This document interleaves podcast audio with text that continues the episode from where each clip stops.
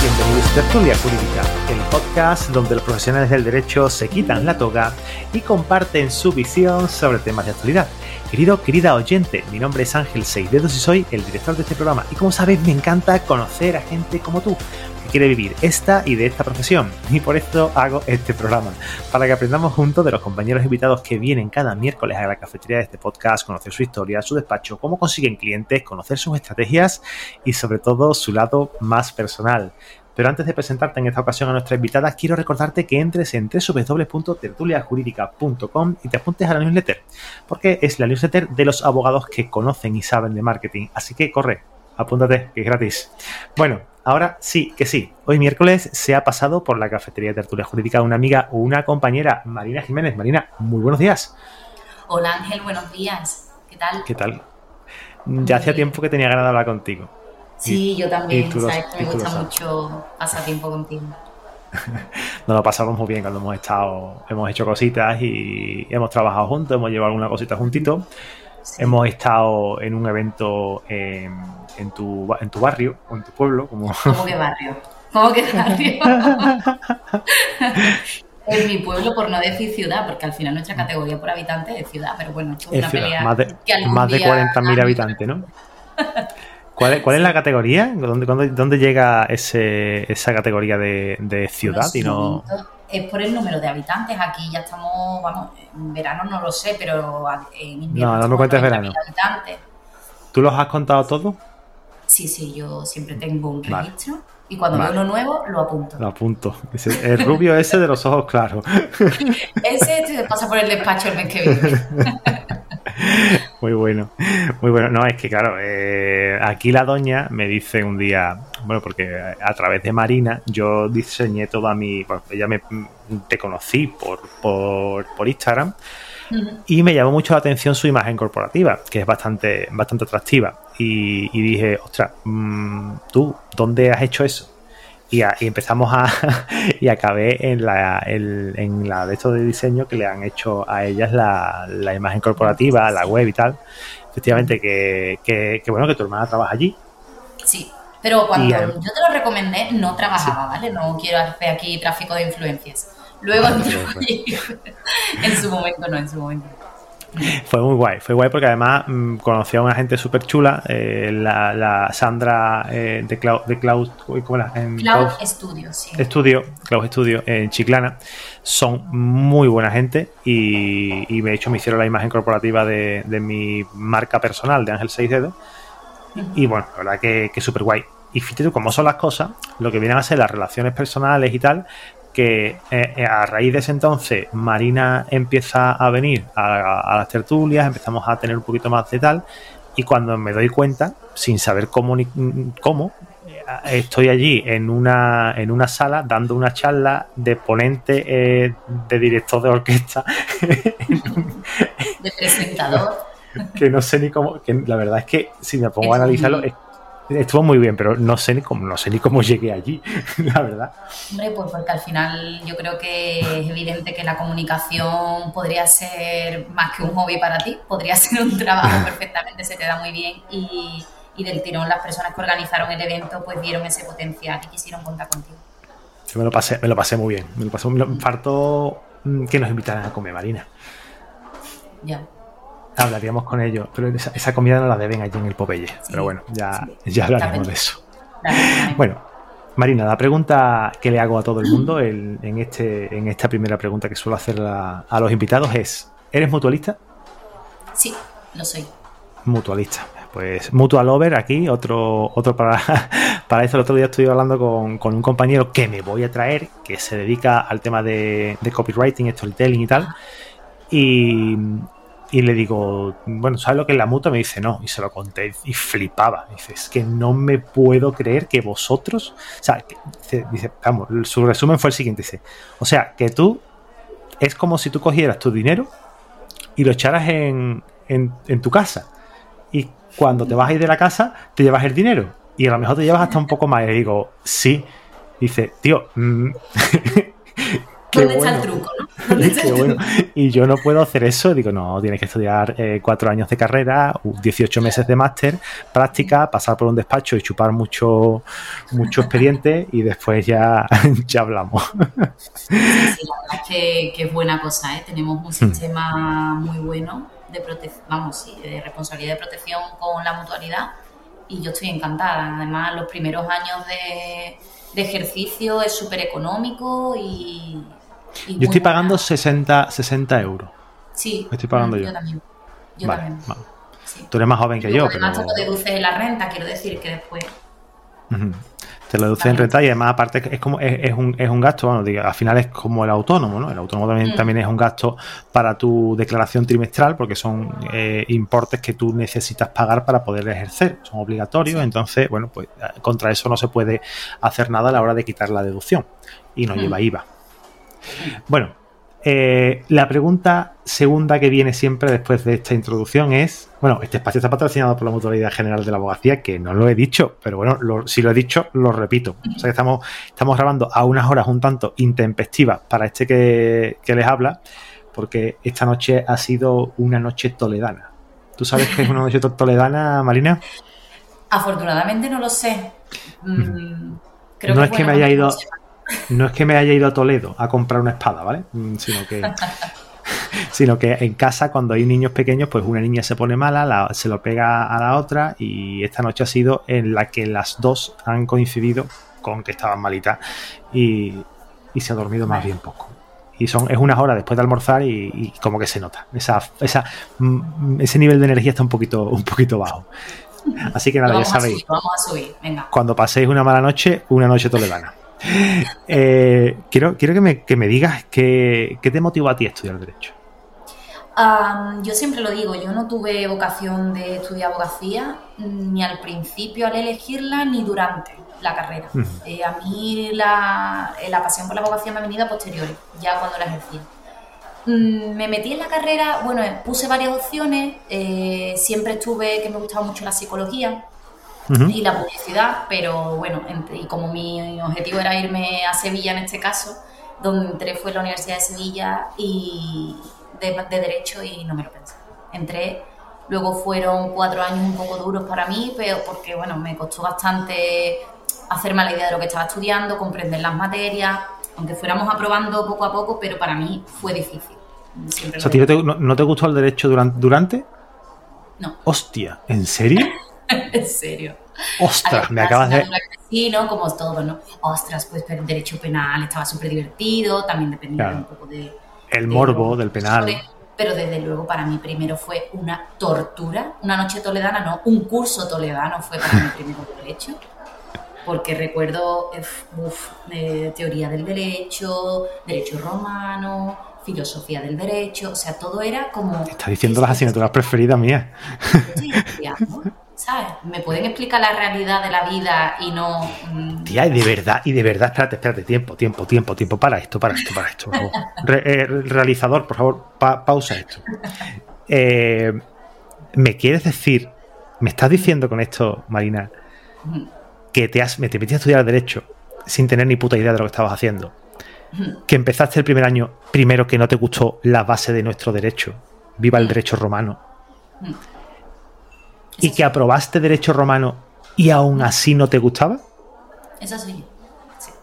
Hostia puta. Y encima, Al final, encima acabó. curioso, ¿no? A mí lo que más me... Porque al final, bueno, yo estudiaba porque soy responsable, siempre lo he sido, me tenía que aprobar el examen y es así, ¿no? Pero mm, nunca fue...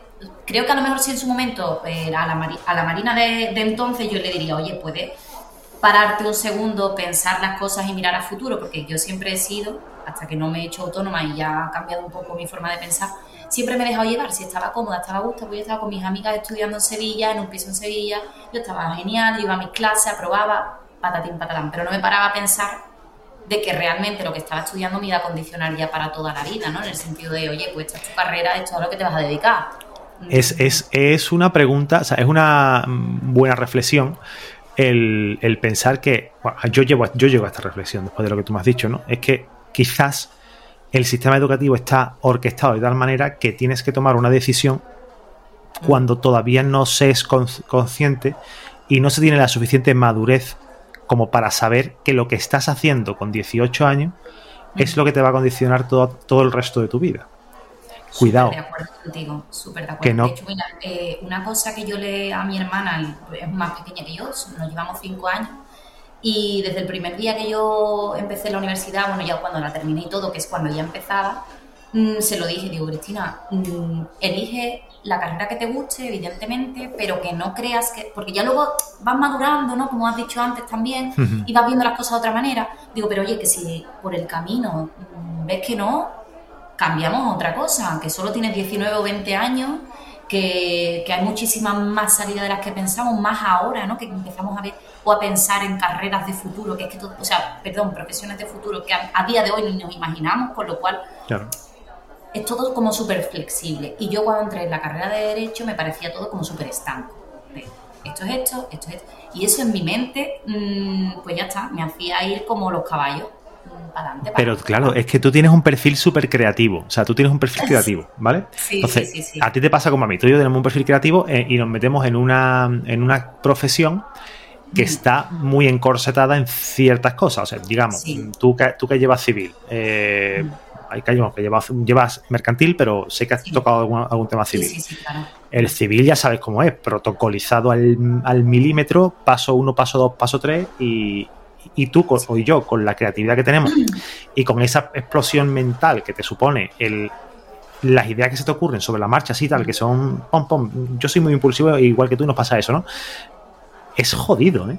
Dedicarse a. Creo que, el sistema educativo ahí tiene una carencia muy grande, que creo que, que ahora que entran gente en las instituciones, en las de educación me refiero, o quizá más en las privadas que en las públicas, con un perfil más joven, a lo mejor tú también, que sabes que has dado clases, que, que transmite a los alumnos otro punto de vista de las cosas, de, de cómo es la realidad, que no solo es la de los libros entonces ahí creo que es donde, donde está la carencia, pero que, poco a poco se está un poco salvando y hay gente que está empezando a entrar con otra mentalidad. Estos profesores que están doctorando ahora, que son jóvenes. Sí, pero de todas formas...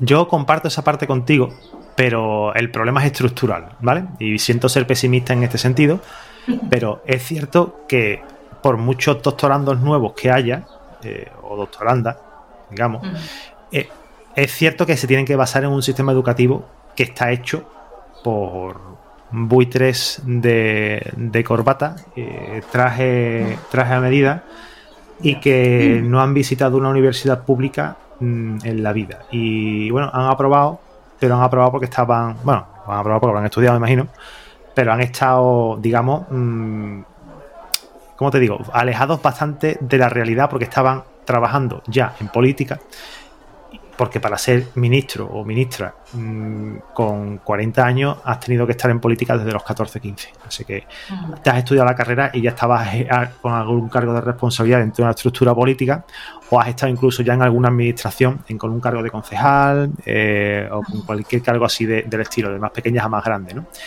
Y, yo creo que ese tipo de personas no va a conocer nunca la realidad de, lo que hay tanto, porque no hablamos de formación, porque aquí estamos hablando de verdad del trabajo. El político de turno no sabe lo que es el trabajo. Bueno, me meto en política, me meto en política, pero es que te digo una cosa, ya sabéis que yo casi nunca he entrado en este, en este campo, pero lo digo muy claramente. El político de oficio como el 95% de los políticos, los que están en el Congreso, esta gente no ha, no, ninguno ha sido autónomo, ni ninguno ha sido mutualista y muy pocos han podido trabajar de manera continuada en una empresa que no esté relativamente conectada con, el sector público. Ninguno ha trabajado en una empresa privada. O, verán, me años, no, no, no seis meses. Sí, no un Rivera, ¿no? el Rivera, el Rivera, el, vino. no, sé cuánto ha estado, no sé cuánto ha estado Rivera en el, en el despacho, pero. Mm, me parece que no han llegado a los dos años, ¿no? Yo tampoco estoy muy segura, pero. Y no ha ido ni seis meses a trabajar, Pues eso dicen, ¿no? Que han puesto su, apellido ahí en lo primero, pero que luego responsabilidad no tanta. Pero bueno, desconocemos al final el escándalo sí. este de... Sí, no, es, fantasear y es, curioso de, comentar, simplemente, bueno, ya fuera, fuera parte de las ideas políticas de cada uno, es curioso cuanto menos el, poder mm, fantasear, ¿no? Con qué ha ocurrido con esto cuando no nos vamos a enterar nunca. Bueno, cuéntame un poquito tu trayectoria porque tú estás haciendo, tú, entras en el grado. Sí. Tú entras en el grado y en el grado ya hay prácticas. ¿Y cómo, eh, una persona que odia, que odia el derecho eh, en su máximo plenitud? bueno, yo he dicho odio, he dicho que no me gustaba. Odio es una palabra muy fuerte, como dice mi padre, que no se dice. Pero eh, no odiaba, no me, no me motivaba demasiado. ¿vale? me limitaba a probar mis exámenes en fin. Había algunas asignaturas que sí, curiosamente, a mí me recuerdo que me, me gustaba mucho pues derecho penal, como nos gusta a todos. Recuerdo que tuve un profesor de internacional buenísimo que me encantó también la asignatura. Pero, y, uno de mercantil que también me gustó muchísimo, ¿no? Que al final un poco y aquí es cuando Marina sonríe. sí, y al final mis prácticas pues las empecé en el departamento de Derecho Público, o sea, continúo. O sea, eso sí que era odiar. Eso sí que era odiar el derecho, ¿vale? si no fuera porque hice las prácticas donde lo hice y tuve los tutores que tuve, yo no sé, quizá hubiera terminado, no sé, dejando la vacía. Entré en el despacho de Montero Aramburu, allí en Sevilla, haciendo las prácticas en el departamento administrativo. Montero Aramburu, en la avenida República Argentina. República Argentina, sí. Tuve como tutora un compañero que se llama Juan Carlos y también con otro que se llamaba Javi Piñero y, llevaban años ya allí en el despacho. Y bueno, con ellos aprendí un montón sobre derecho administrativo y al final sobre lo que es ser abogado. Y, recuerdo de hecho que me llevaban con ellos a, los juzgados y bueno, ya ahí como que me iba entrando un poco más el gusanillo. Mm, luego veía mucho el ambiente, es que fue sobre todo eso lo que me enganchó, ¿no? El ambiente del despacho, el compañerismo, es cierto que, que, desconozco cómo se trabaja en otros, ¿no? Yo solo hablo de donde he estado, que es en Montero Aramburu, parte de otros, y yo ahí de verdad que, que no tengo, vamos, ninguna falta con ellos porque fue una experiencia extraordinaria. Y, y, bueno, cuando terminé las prácticas curriculares en este caso, pues me planteé las opciones de máster, ¿no? Que al final es un poco esa, ese es el camino, ¿no? En terminar que aunque hemos criticado en un principio que sea esto el sistema, pero al final nosotros terminamos participando del sistema porque... No, pero es que tienes que... ¿verdad? Es que te lo pone... Es que, es que, no te queda otra que, que participar en el sistema. Es como, es como si mañana a mí me dicen. Eh, yo animo a esa gente que, que, yo, ahora que soy más madura mentalmente, no hubiera planteado otro camino. ¿eh? Me hubiera ido al extranjero y luego de vuelta, porque al final son años que vuelves, que sientes que eres joven, que puedes seguir haciendo el máster, que puedes hacer lo que quieras. Pero es verdad que yo dije, uff, carrera terminada, máster, venga, venga, máster, que la gente se está metiendo en los máster, que hay que hacer máster de la abogacía, tal. Y fue un poco como, venga, venga, venga, que, te toca, que vas a, vamos, que nadie tienes 25, uff, 25, madre mía, qué vieja. es como... Es que es la, línea que es la línea que tienes que seguir, ¿sabes? Que es que esto es lo que está establecido. Yo, si ahora tenemos compañeros que nos están oyendo y se sienten un poco en esta situación, mi punto de vista es keep calm. Relax. Keep calm, que aquí eh, las cosas mm, no son como creemos que son nunca. Y mm, entonces nada, entré en el, máster de asesoría jurídica de, empresas de Cajasol. Muy buen máster también, la verdad. Todo aquel que pueda hacerlo lo recomiendo. Además, muchas muchas de las están becadas, muchas de las plazas, así que yo pude acceder también a uno. O sea que, que se pueden acceder a las plazas, no hay que solo tener dinero para poder pagar lo que sea, también que que económicamente es complicado. Y, había un profesorado estupendo, magnífico, las clases eran brutales, mis compañeros del máster unos cracks. ¿Te sirvió ese, el máster eh, para luego encontrar trabajo? Sí, sí, sí, sí. es que una, yo, claro, yo esta parte, esta parte sí es interesante eh, comentarla, porque hace un par de semanas estuvo aquí también un compañero en el que hablamos de que, hombre, hacer un MBA de estos de alto standing era una buena fórmula de acceder al mercado laboral. Pero, claro, aquí debatíamos en que yo pensaba que lo suyo era aprovecharlo con más edad y él me hacía hincapié en que siempre es bueno empezarlo más joven. Bueno, ahí eso ya para, para gusto, para gusto los colores. ¿eh? sobre el MBA tengo tu misma opinión. Claro, no, no, si es que lo vas a aprovechar con más madurez, claro. Sí. De hecho, todo se, cuando tienes madurez se estudia mejor. Yo si hago ahora el máster de Cajasol le voy a sacar el doble de partido que cuando lo hice en su momento. Si hago la carrera de derecho ahora, el doble de partido que la que, que, la que hice en su momento. Quiero decir, mm, volvemos a lo hmm. mismo de los 18 años y tener que tomar decisiones. Mm, son es muy difícil estudiar una carrera en el papel y no ver lo que hay en la calle. Es que lo hacemos al contrario. Claro, es que... toda la materia primero y luego salimos a la calle. ¿Por qué no salimos a la calle y luego adaptamos la materia a lo que he visto en la calle? Ese es el sistema de Bolonia en papel. O sea, ese es, eso es Bolonia en papel. No, es que, claro, si acercamos al alumno a unas prácticas curriculares, lo acercamos al mercado laboral, ve lo que se hace en un despacho, entonces pues podrá tomar otras decisiones. Y es verdad que posiblemente tengan razón, pero ¿cómo decides tú con 17 años y medio, 18 años que vas, o, 16, porque ya empiezas ahí a tomar rumbo de lo que tú quieres hacer, que si estudias ciencia, que si estudias letra, bachillerato, primero, segundo, la carrera, con el propio examen de, la de el PAU que se llama ahora, ¿no? Eh, o selectividad que se llamaba, que se llamaba antes, no sé cómo se prueba acceso a la universidad, ¿no? Se llama PAU, sí. Eh, ¿Pau? No, o algo así.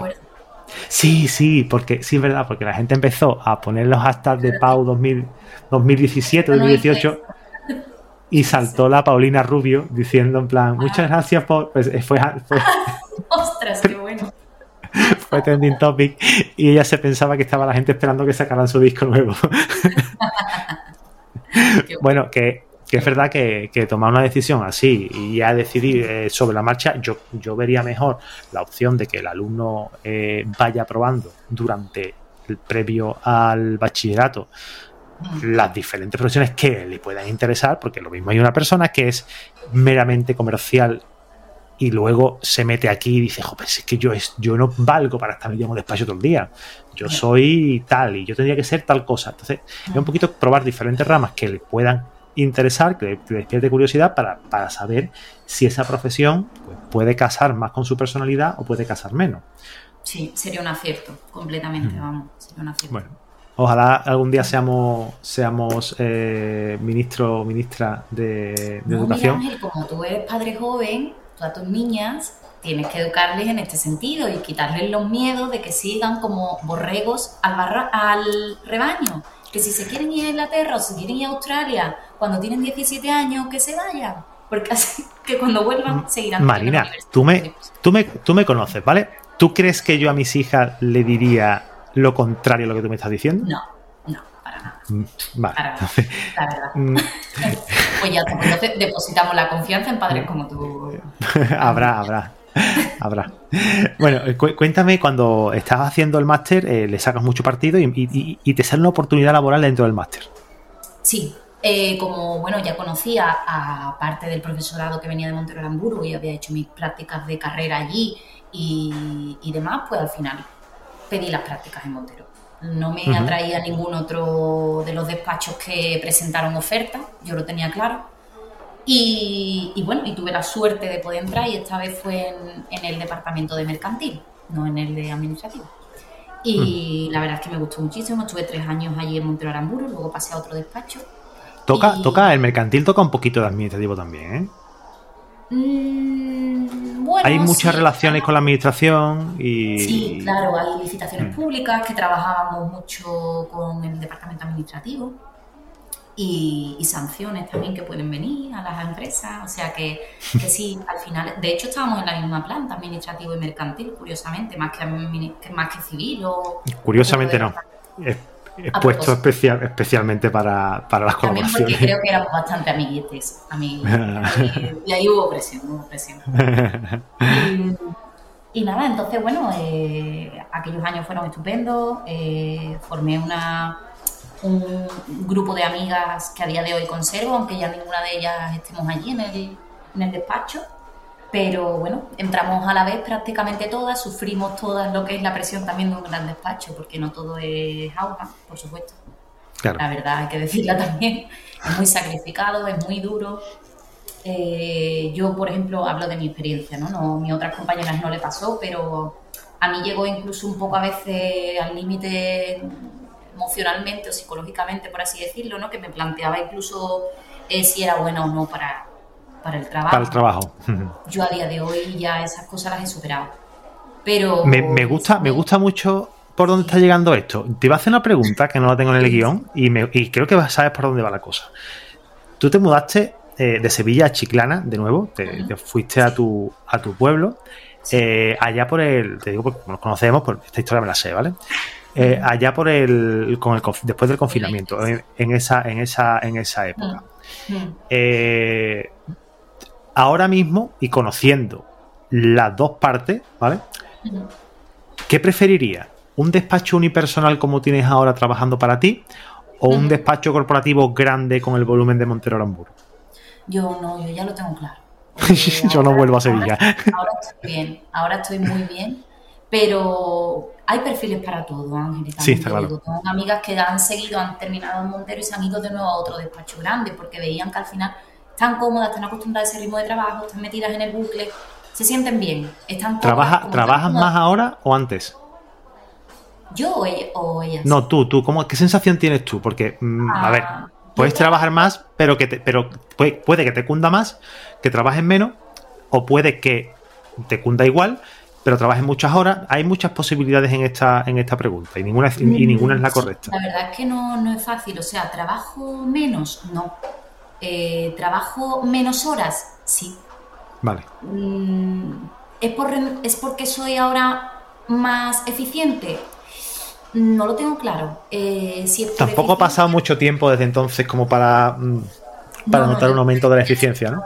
Sí, todavía estoy yo en una fase mm. semilla, ¿no? Como ahora que estoy trabajando con las startups soy en fase sí todavía, pero mm, es curioso porque yo las, al final creo que lo que ha cambiado en mi persona, y esto ya es algo súper personal que estoy hablando, em, yo en un despacho grande no era Mariana Jiménez Rodríguez, era un sí, era el, expediente. Así sí, me sentía como un número más y al final yo solo me sentía bien con mi trabajo si me daban el ok desde arriba.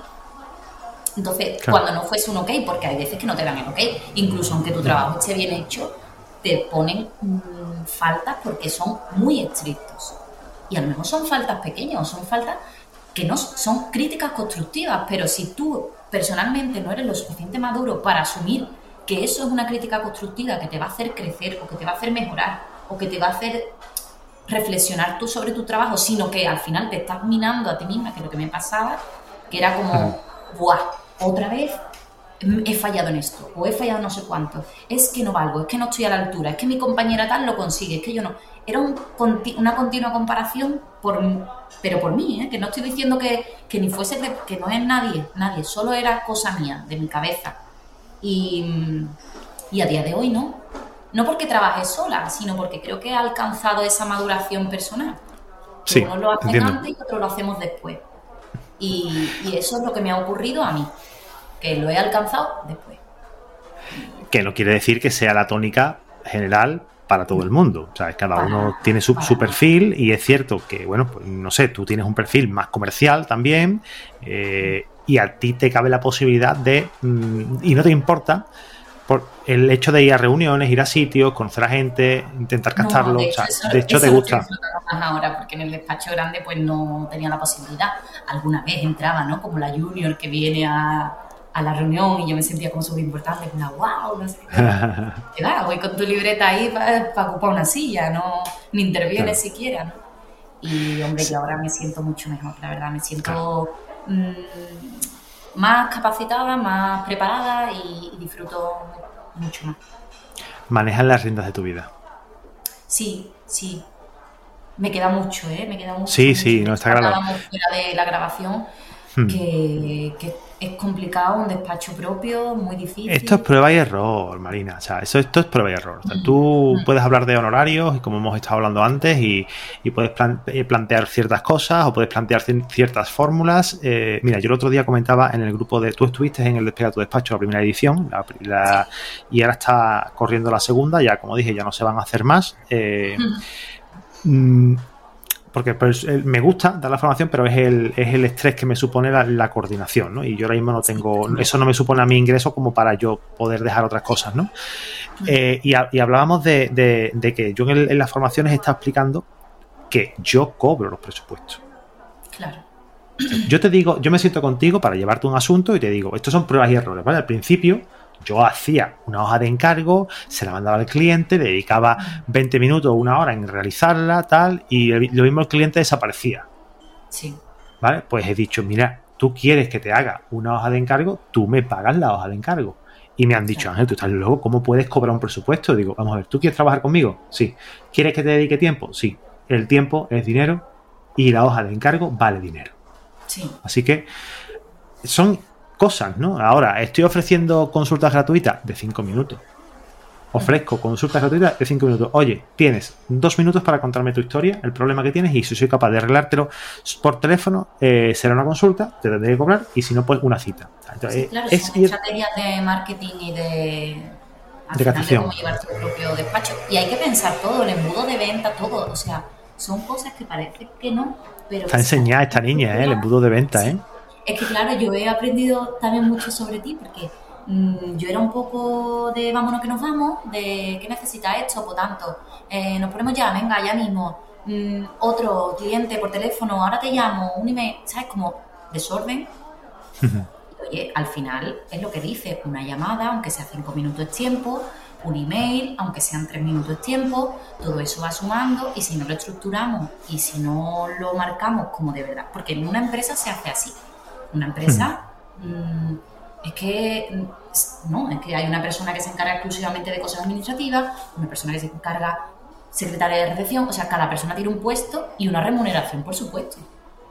Y nosotros no podemos aquí pensar que simplemente por sentarnos aquí en la mesa tenemos nuestras 12 horas del día a disposición del cliente, eso no es así. No, no, el cliente tiene que tener sus horas de trabajo, tus horas de ejercicio y, y nosotros Mm, tenemos que dividir nuestra jornada laboral en hacer los trabajos que, mm, que, haría una estructura. El típico, los secretariados, la facturación, impuestos, el trabajo de ejercicio, el buscar, el buscar clientes nuevos. Son trabajos que, que, tenemos que hacer los que somos solo emprendedor, esto como solo, solo entrepreneur, como, como se dice eh, en inglés, ¿no? Emprendedores en solitario y que al final pues tú eres el secretario, tú eres el abogado, tú eres el contable y tú eres el administrativo. Y tienes que hacerlo todo tú. Y, es verdad que vas aprendiendo y, muchas veces, muchas veces mm, necesitas hablar con otros compañeros para que te den su punto de vista y, te den su... y estar cerca de gente, porque estar cerca de compañeros y comentar estas cosas en grupos cerrados y tal no es malo. Eh, de hecho, es es hasta saludable, porque puedes aprender cosas que no, que, tú lo haces de una manera, al compañero o a la compañera le funciona y, oye, ¿y eso qué te lleva? Yo desde luego la, mayor, bueno, o, lo más negativo que, estoy, que estoy sintiendo desde que, desde que tengo mi despacho es eso, es la soledad. Porque yo venía de un despacho de, de 100, 200 abogados, nunca estás solo, siempre tienes una duda es que tienes en la mesa de enfrente a tu compañero y, ya está, y, o te desfogas con él o le preguntas lo que sea, o te dice, pues llama a Funalito que te lo va a resolver. Cuando tienes tu despacho estás muy solo, muy solo y con muchas dudas, sobre todo. Entonces creo que es muy importante acercarte a una red como me pasó a mí, que a través de ti conocí pues, muchísima gente, una comunidad de gente maravillosa que está para ti, para lo que necesites, que se encuentran en la misma situación que tú. Mm, eso es muy importante. Sí, Totalmente. Mira, el otro día en Twitter, mm, bueno, eh, una compañera, Low Mustang, eh, de aquí un, abrazo, eh, resulta que estaba comentando que decía, oye, el tema del teletrabajo, tú, mm, ¿cómo lo planteas? que claro, ella quiere teletrabajar y yo te digo, joder, yo es que como tengo mi oficina a dos pasos contados de la habitación donde duermo, a cinco pasos del salón donde me siento a leer, y a 12 pasos de la cocina donde me preparo el almuerzo, mm, te plantea, yo quiero una oficina y, socializar con gente. O sea, yo, eso se necesita. Es que somos humanos. Es que, es que somos seres sociales. Ser, claro, necesitamos relaciones sociales. Yo esta discusión la tengo un montón de veces con, mi pareja, en este caso, porque tiene bueno, trabaja dos veces en oficina y el resto en casa. Y sabes que yo además tengo el tema del coworking, que lo llevo acá. Claro. Y siempre digo, oye, vente cuando quieras, tal. Y él me dice, no, no, yo es que estoy súper cómodo, yo no necesito nada, es que desde que me levanto. Pero claro, ¿cuántos, ¿cuántos días está en la oficina él con las con gente? Claro, al final él tiene un poco claro, son, híbrido, porque está dos días en la oficina y tres en casa, que no está son, semi, son semi vacaciones, a ver, vacaciones, con todo el respeto, pero yo, te desintoxicas un poco, ¿no? Yo lo tuve claro que hubo un punto en el que yo me tuve que buscar algo porque yo no en casa no estaba bien. Se me hacía mm. demasiado pesado todos los días. Yo tengo, tengo tres naves que son una oficina grande donde tenía asesoría, la tengo alquilada a la empresa que se lo ha quedado y como mm. ahora han bajado facturación y han, bajado personal, mm, me va a hacer falta montar allí un coworking porque es un despacho de 300 y pico de metros cuadrados eh, eso no lo voy a alquilar, es muy complicado que lo alquile. Entonces pensaba montar un coworking como tienes tú allí y por lo menos, por lo menos tú estás, ves gente, puedes tomar un café, puedes desayunar, puedes tomarte una cerveza después. Y yo es que aquí no puedo hacer eso. no, pues también es otro punto que tenemos que mejorar. ¿eh? Sí, las relaciones además hay que es saludable. Tampoco a lo mejor es bueno ir todos los días a la oficina, en plan, eh, a ver, porque esta chica luego decía, es que yo tardo tres horas en llegar de Valencia a Madrid. Joder, claro, no, me toques la moral. Mm, con respeto, todo el respeto del mundo, es que tres horas son seis, son, es prácticamente mm, tres cuartos de una jornada laboral en un transporte. es que, es que eso es otra de las cosas que yo he ganado al mudarme de ciudad a mi pueblo. Claro. Yo he ganado también muchísimo en calidad de vida, mejorado infinitamente. Bueno, y el gasto en gasto en combustible, yo en mi caso mm, he pasado de hacerle al año 40, 50, 60 mil kilómetros al coche, depende, únicamente por aquí por Sevilla, he pasado de eso a que lleva el marcador en 85 mil, mm, pues te diría que dos años. Es que no sube, es que no sube porque es que no lo cojo. O sea, eh, cuando voy a notaría, porque yo, a ver, notaría mm, o bien aquí en mi pueblo, que voy a la notaría de aquí, o bien alguna de Sevilla, o sea, que voy, que voy tres, eh, cuatro veces al, al, mes, cinco veces al mes anotaría. Claro. Y cuando voy, procuro tener a las familias, poner, claro, como están limitados con el tiempo, procuro poner todas las familias, por ejemplo, si es el martes, voy a firmar 10 testamentos, ¿vale? Me voy por la, me, por la tarde a las 5 y de 5 al 9 estoy en notaría, uno, otro, otro, otro y van saliendo, ¿no? Muy bien organizado. Está muy bien. Tú, que cuando se tienen dos, dos niñas seguidas hay que, hay que aprender estas cosas. Cuéntame, cuéntame tú eh, tu primera minuta, si te acuerdas qué, fue el primer trabajo que tú hiciste por tu cuenta. Uh, claro que me acuerdo, me acuerdo perfectamente. Eh, mi primer trabajo fue un contrato de compraventa de una caravana. Ese fue mi primer. ¿Y cuánto cobraste? Dime una cifra. 30 euros. Justo, 30 euros. ¿Ah, sí? Justo. Ahora no cobrarías 30 euros, ¿no? Y, yo creo que fue. Mm, el otro día, ¿no? Eh, leí, en LinkedIn. Mm, mi primera minuta o mi primer trabajo fue el más barato que he hecho en mi vida profesional, pero al final el más rentable, en el sentido de que me hizo eh, marcarme una, una, línea de venta, marcarme una capitalización del cliente, marcarme unos retos personales que cuando me da el ok el cliente de que le ha gustado mi trabajo, me da confianza a mí misma, quiero decir, sí, han sido 30 euros pero bueno, por otro lado, pues me dio otras cosas más emocionales, por así decir, que, bueno, estaba bien. Es curioso, porque... el que me esté escuchando que me vaya a pedir un contrato ya a 30 euros, ¿eh? Que a 30 pavos, no, no. que, que, que, que, como mínimo eso lo multiplicamos por 4 por 5. Eso ya lo Uf, yo también he hecho contratos muy baratos, o sea, muy, muy baratos. Y ya no, o sea, yo ya me ya pido 300, 400, 500 pavos, depende, depende cómo sea. Es, cierto que todo está en internet, ¿no? Que está también. y tú quieres una plantilla, te la buscas, ya está. Sí, y además está esto de Wonder Legal, ¿lo has visto? Sí, eh, sí, sí, sí. La verdad que está muy bien. sí, los hace, los, los hace bien, están, están revisados. Sí, sí, sí, son buenos, pero al final si tienes alguna característica o algo más específico que quieras meter, oye, pues... A mí me llegó un cliente que le hice un contrato, te estoy hablando al principio, al principio, los primeros que me llegaron, eh, que le hice un contrato de prestación, de servicios, ¿no? y, y me dice, mira, este es el que tengo yo, revísalo. Y era según la ley federal, no sé qué, dije, Hombre, pues en México quizá, ¿no? copia, copia y, pega. O sea, es que cogió, lo que le pareció de internet y claro, es, que, va, que van a saber la gente. Pero bueno, está bien que sepan todo lo que nos escuchan que el cliente viene ya aprendido de casa, ¿eh? que serían los 27 blogs. Antes de, ir, antes de ir a verte. estaba, estaba, estaba almorzando y efectivamente estaba viendo, eh, te ven cuando entro en Google Analytics para ver las visitas de mi web y tenía eh, en ese momento 37, 38 en España, 4 en Argentina y vamos, por ahí, digamos unas 50, 60 personas en ese momento. Eh, y de esa gente ninguno contacta. Que me contacta gente, ¿no? Pero que, de cada, ponte, de cada 100 visitas te contacta uno, por ponerte un caso. No, no, es, la cifra, ¿vale? Pero eh, es verdad que llega gente, se informa, verán 14 entradas de blog, 12 entradas de blog y luego irán a alguien a sentarse con él o con ella y decirle, oye, tal cosa, pero cuidado, que yo ya sé todo esto. Ya. Entonces hay que tener mucho cuidado y que, saber que, nosotros no vendemos la solución al problema, vendemos la, seguridad al cliente. Eso tenemos, tenemos, que tenerlo, tenemos que tenerlo claro. Dime, despacho como negocio, ¿qué crees que necesita un abogado para transformarse eh, como trabajador por cuenta propia en empresario? Mm, Herramientas, habilidades. Ah, en general. Em, yo creo que confianza en uno mismo, lo primero. Enciende el incienso, Marina. Sí, sí, sí, es que yo soy muy así. Yo me he vuelto muy espiritual.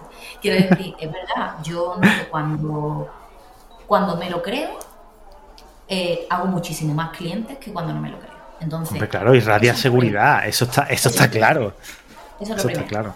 Si lo tienes, yo ya, mm, en cuanto a medios materiales, no me agobiaría en absoluto, porque eso luego viene y, ya vas buscando un poco tu forma de trabajar y lo que necesitas. Pero siempre lo digo, con actitud, un portátil y echándole cara a la vida, tú lo has dicho. Echándole cara. Eh, muchas veces, mm, y sobre todo con seguridad, y que no se huele la mm. necesidad.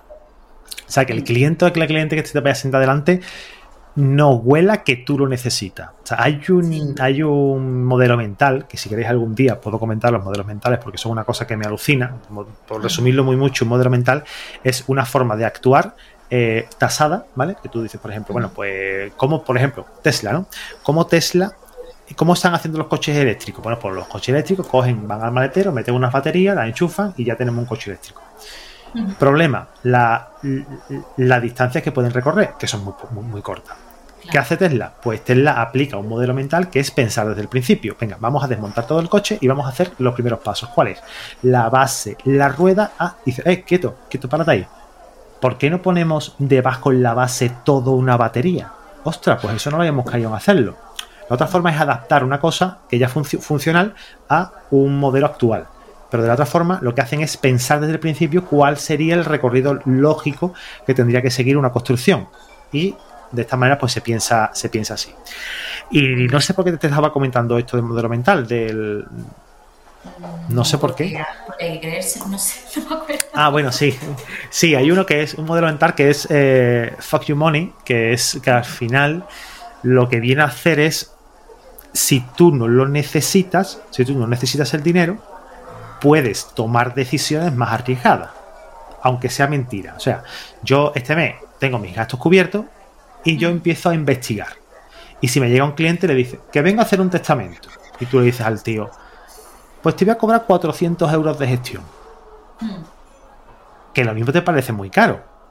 Hmm. Pero lo mismo al cliente, tú se lo empaquetas de una buena fórmula, le das un buen asesoramiento, todas las preguntas que necesite, información por escrito, un testamento redactado por ti y se lo mandas al notario para que lo firme. Vale. ¿Es caro? Pues lo mismo le parece caro, o lo mismo no, o lo mismo es el precio de mercado. Tienes que empezar a, toque, a jugar, a probar y a investigar, ¿no? Entonces, el fuck you money es ese momento en el que tú ya has cubierto tus gastos mensuales y dices, ahora voy a investigar a ver hasta dónde puedo alargar mis tarifas, porque en muchas ocasiones, y yo me he dado cuenta con esta profesión, es que eh, vamos hasta arriba de trabajo y está arriba de tiempo. Y yo se lo digo a los alumnos del, programa de Despega tu Despacho. A ver, si estáis, hasta, si no tenéis tiempo, tenéis que tener mucho dinero. No, Ángel, eso no es así. Pues algo falla. Ya. Pues sí, porque es que a mí me, lo estábamos hablando antes, a mí me pasa en este momento en el que estoy que tengo trabajo que sacar que me impide centrarme en seguir buscando clientes y ese punto no se puede sostener mucho tiempo porque el trabajo que tengo que sacar hoy ya está pagado y lo que no tengo es cliente para mañana, entonces me tengo que seguir centrando en buscar clientes a futuro. Tú tienes que tener un calendario claro tienes que tener un calendario de trabajo. Y ese calendario tiene que ser una puta rutina. O sea, yo por la mañana me levanto, me siento delante del ordenador y es mi momento creativo. Mi momento creativo es de redacción. Si tengo que redactar algo, redacto.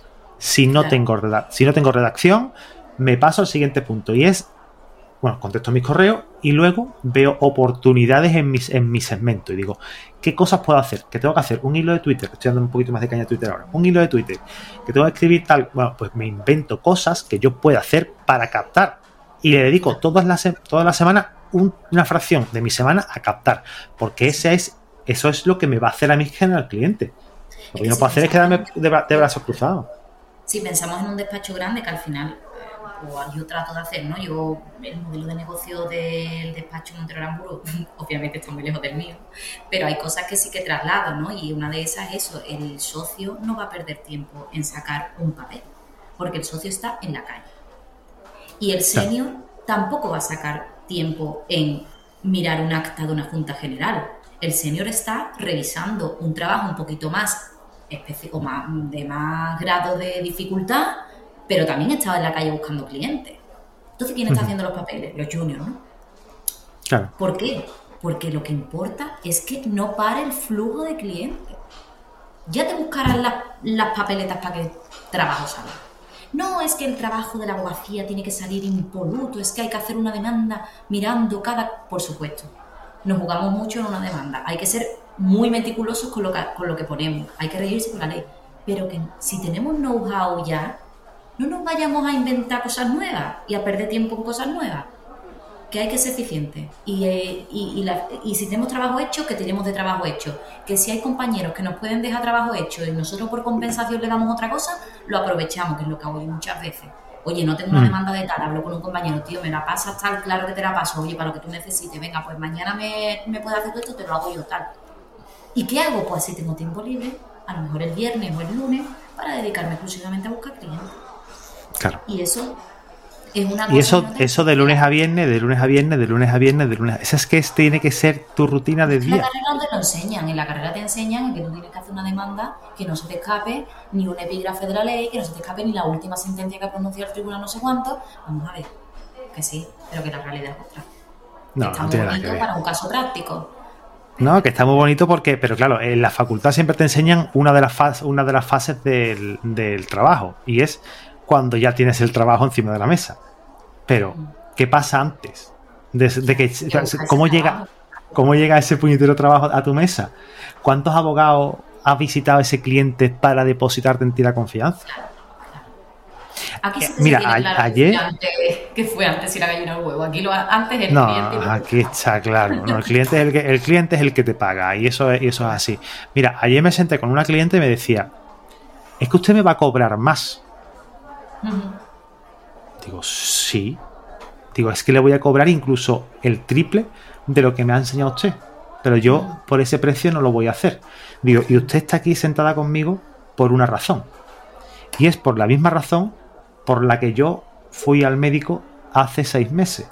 Me salieron unas pupitas en la piel y yo fui al médico de cabecera, me envió, me mandó cuatro o cinco veces que fui a visitarlo, diferentes potingues, ninguno me funcionó y acabé yendo a un dermatólogo. Y el dermatólogo me dijo, tómate esto. Me lo tomé y al nada se me quitó. Claro. Se lo dije, digo, usted está viendo hablar con una persona que sabe mucho de este tema. Así que, si quiere pagar los honorarios a mi precio, yo es que no los voy a discutir. Es que mis precios son los que son. Si usted quiere discutir los precios, vaya a hablar con quien quiera. Pero conmigo no puede hablar de, esta, de esta negociación porque cuando usted va a comprar el pan no negocia cuánto vale las dos bienes. Entonces, esa parte tenemos que tenerla muy, muy clara y saber a los clientes, que se lo sepan de los clientes desde el primer momento. Nuestro precio no lo marcan ellos. Los precios los marcamos nosotros, en nuestro tiempo, en nuestra dedicación. y saber que tenemos que dedicarle un tiempo a buscar clientes y cuando ya hayamos cubierto nuestros ingresos mensuales, experimentar con diferentes fórmulas más arriesgadas que nos permitan, que, podamos permitirnos el lujo de poder, perder un posible cliente. Interesantísimo. Eh, cuéntame alguna experiencia curiosa, simpática, bochornosa que te haya ocurrido con algún cliente. En algún juzgado, notaría, registros. Ah, bochornosa. Reunión. Ah, oye, pues a mí me vas a pillar, pero es que ahora mismo no, no caigo. Bueno, mm, tengo la típica siempre que me dicen todos los clientes María Jiménez. Esa me pasa siempre. María Jiménez el graciosito, el graciosito de Kai, que eso siempre está también. Sí. Hombre, es que yo cuando he visto una María Jiménez abogada, yo me tengo que vaya que me va a montar una huelga. Eso, eso, es muy gracioso, eso me pasa mucho. Pero te faltan, te faltan los, los corales. Me faltan los corales porque arte tengo. Sí. ¿Tú sabes lo que es el arte? ¿Eh? ¿Tú sabes lo que es el arte? Bueno, sorpréndeme, a ver. Morirte de frío. Venga. Ay, Dios mío. bueno, va bien, va bien. Eh, que me comió un gaditano. pues eso es así algo que me suele pasar mucho, eh, como anécdota graciosa. Pero no se te ha muerto ningún cliente ni te ha pasado. Es que aquí, no, aquí se nos ha muerto clientes. O sea, nos ha llegado gente que se les ha muerto clientes. Eh, nos han llegado gente que, bueno, yo qué sé, es que no quiero dejar a la gente sin su anécdota. tú sabes que también que yo un añito y medio tampoco tengo tanta... Tú, tía, pero tú te has reunido con clientes, ¿no te ha pasado nada raro? Sí. Oye, pues no caigo. Yo también es que tengo una memoria muy selectiva.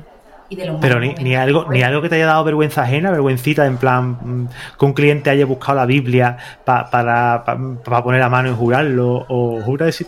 ay, ay, ay, no. Mira, una cosa que sí voy a.